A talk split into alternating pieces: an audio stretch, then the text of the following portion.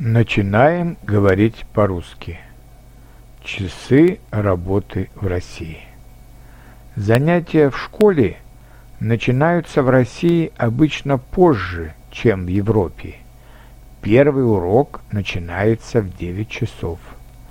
Каждый урок длится 45 минут.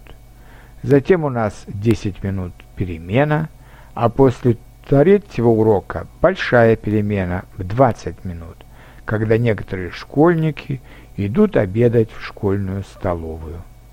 У школьников обычно 5 или 6 уроков, поэтому они заканчивают так или в половине второго, или уже после двух часов. Занятия в университетах продолжаются с 9 часов утра до 4 часов дня.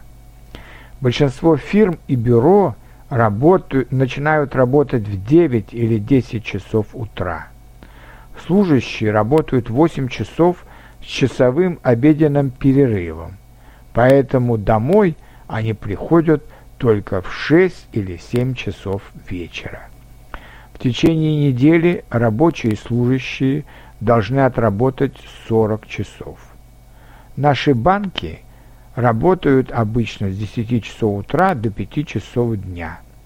В субботу и воскресенье банки не работают, но вы можете обменять деньги в обменных пунктах, которые на вокзалах или в аэропорту работают почти круглосуточно.